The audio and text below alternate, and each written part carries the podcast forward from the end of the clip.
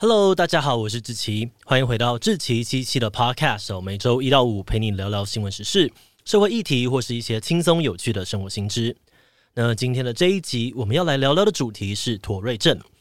不知道你还记不记得哦？大概在今年六月的时候，社群上面有个很热门的新闻，是有一个妈妈带着她患有妥瑞症的小孩一起去电影院看电影。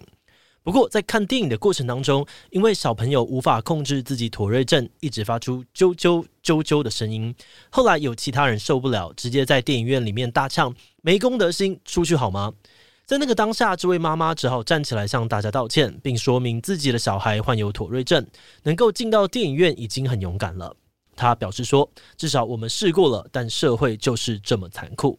这个事件在被抛上网络之后，很快的就引起了两方的论战。有人觉得这位妈妈的做法很不 OK，放任自己的小孩影响其他人，但也有人认同妈妈的说法，觉得这个社会就是有很多没同理心的人。不过，在讨论这件事情之前，我们可能要先来好好的认识一下，到底什么是妥瑞症？这种疾病真的很罕见吗？如果身边有妥瑞症的家人朋友，我们又该怎么跟他们相处呢？今天就让我们一起来聊聊妥瑞症吧。不过，在进入今天的节目之前，先让我们来一段工商服务时间。今年的走钟奖要迈入第四届了，随着规模跟影响力越来越大，走钟奖也力求更好的活动品质。这次我们跟健保的 Enroll 一起合作，设计了一系列的周边商品，希望能让每一个支持我们的你，可以一起记得2022走钟奖的每个精彩瞬间跟回忆。那除了黑色跟白色铃铛 T 以及黑色的走钟 T 之外呢，也还有包含了渔夫帽、徽章组、明信片组的限定礼包。另外，为了感谢你购买礼包的大力支持，我们也会附上一张入场票券，邀请你来到现场，一起见证每个创作者的重要时刻。现在就赶快点击资讯栏的链接，一起共襄盛举吧。好的，那今天的工商服务时间就到这边，我们就开始进入节目的正题吧。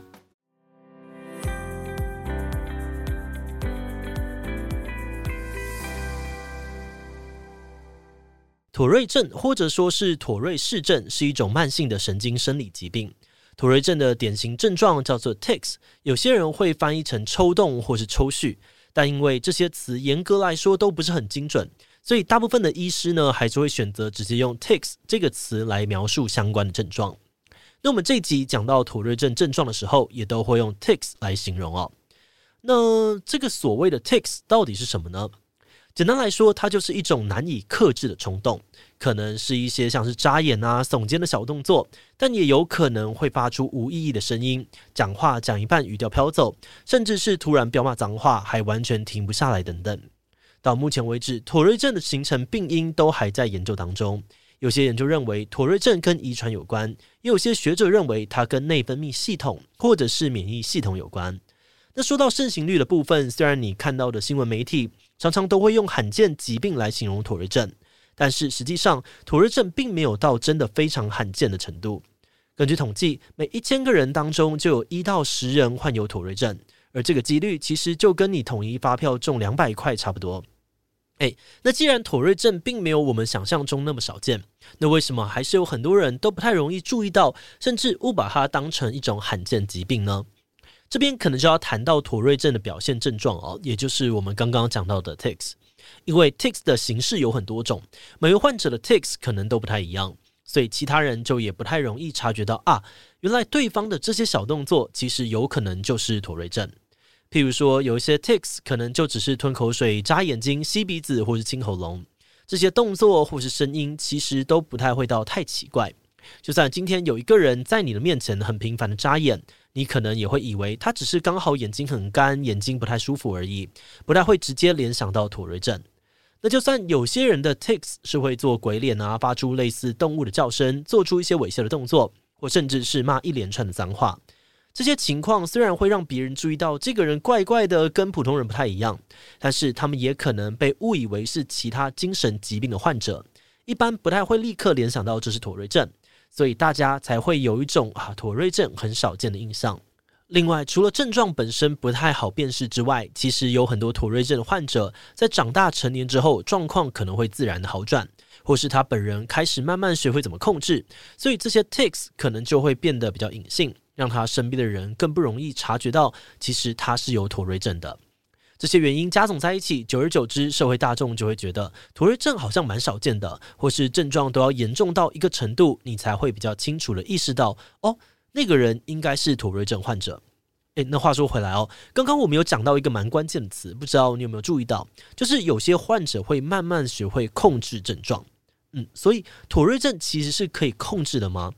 关于妥瑞症能不能够控制或治疗，这其实是一个有点复杂的问题。确实，目前透过一些药物，有些妥瑞症的症状是可以得到缓解的。但是药物的副作用可能会导致患者没有精神，或是脑袋一片空白，没有办法专注的想事情。另外，如果不吃药的话，也有所谓的认知行为治疗，也就是透过反复练习的方法，让患者学会去控制自己的症状，让症状在出现之前就用一些方法控制住。但不管是哪一种方法，妥瑞症都没有办法真正的从根本被治好。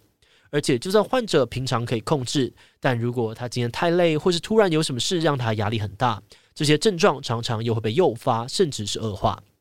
那说到这里，你可能会觉得，天呐，妥瑞症也太辛苦了吧？嗯，是说妥瑞症到底会不会辛苦？这可能要看你是从哪一个角度来理解。事实上，大多数的妥瑞症状都不会对患者的生活起居功能造成什么太大的影响，所以一般来说，他们不需要特别接受治疗。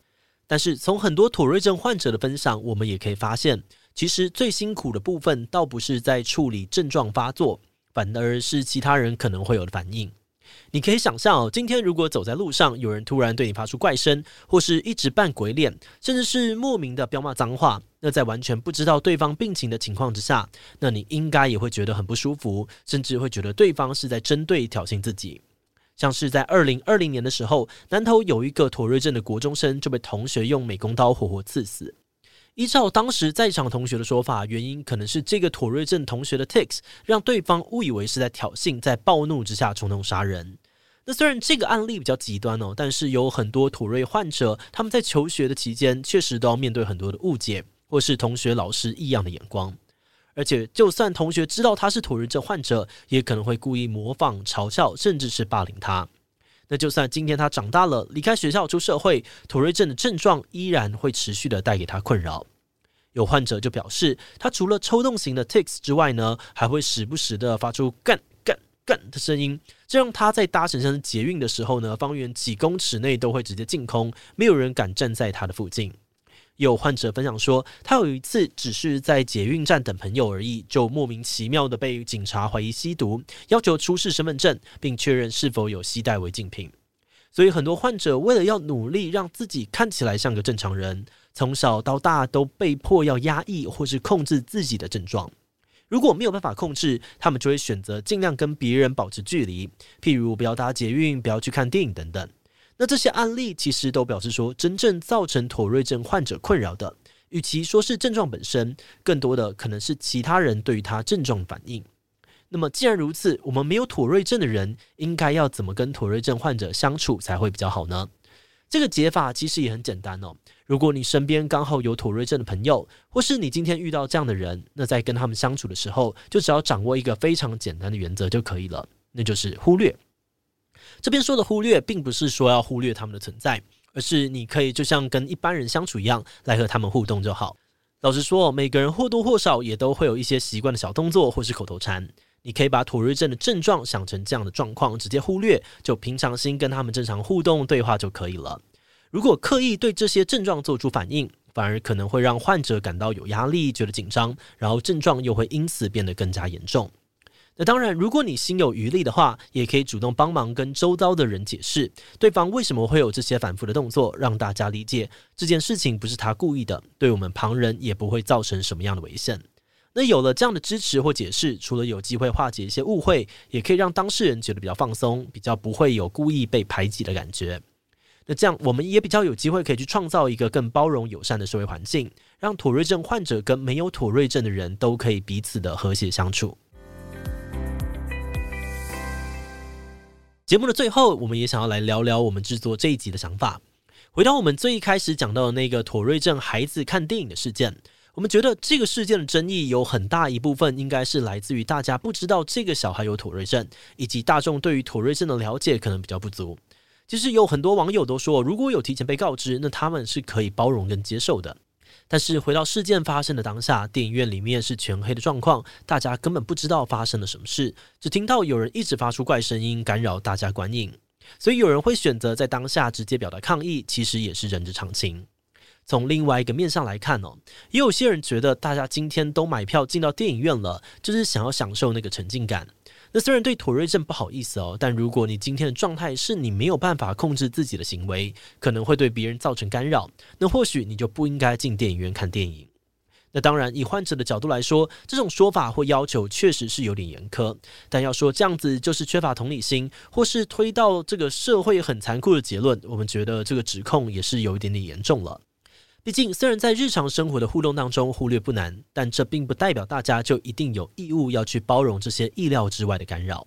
不过，我们团队还是觉得，如果我们可以一起努力，营造一个对于妥瑞症患者友善的环境，那还是非常值得去尝试的事情。就像那位妈妈的发文，他们可能也已经很努力了，平常也受了很多的委屈跟挫折，可是却没有得到谅解。那他们当然很容易会感觉自己是被社会排挤跟孤立的。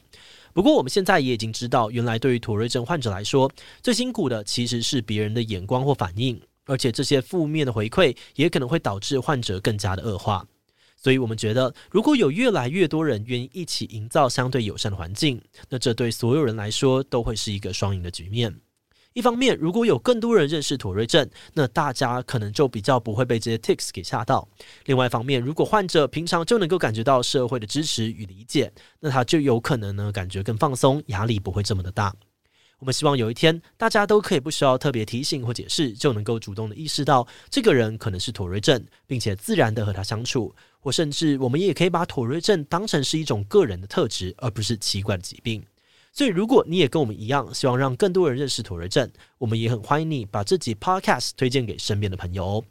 好的，那么我们今天关于妥瑞症的介绍就先到这边。如果你喜欢我们的内容，可以按下追踪跟订阅。另外，我们在 EP 二十四也聊过一个很常见但很容易被忽略的工作狂问题。那如果你对这个现象感到兴趣，也很推荐你可以去听听看哦。那如果是对于这集妥瑞症，对我们的 Podcast 节目，或是我个人有任何的疑问跟回馈，也都非常的欢迎你在 Apple Podcast 上面留下五星留言哦。那今天的节目就这样告一段落，我们就下集再见喽，拜拜。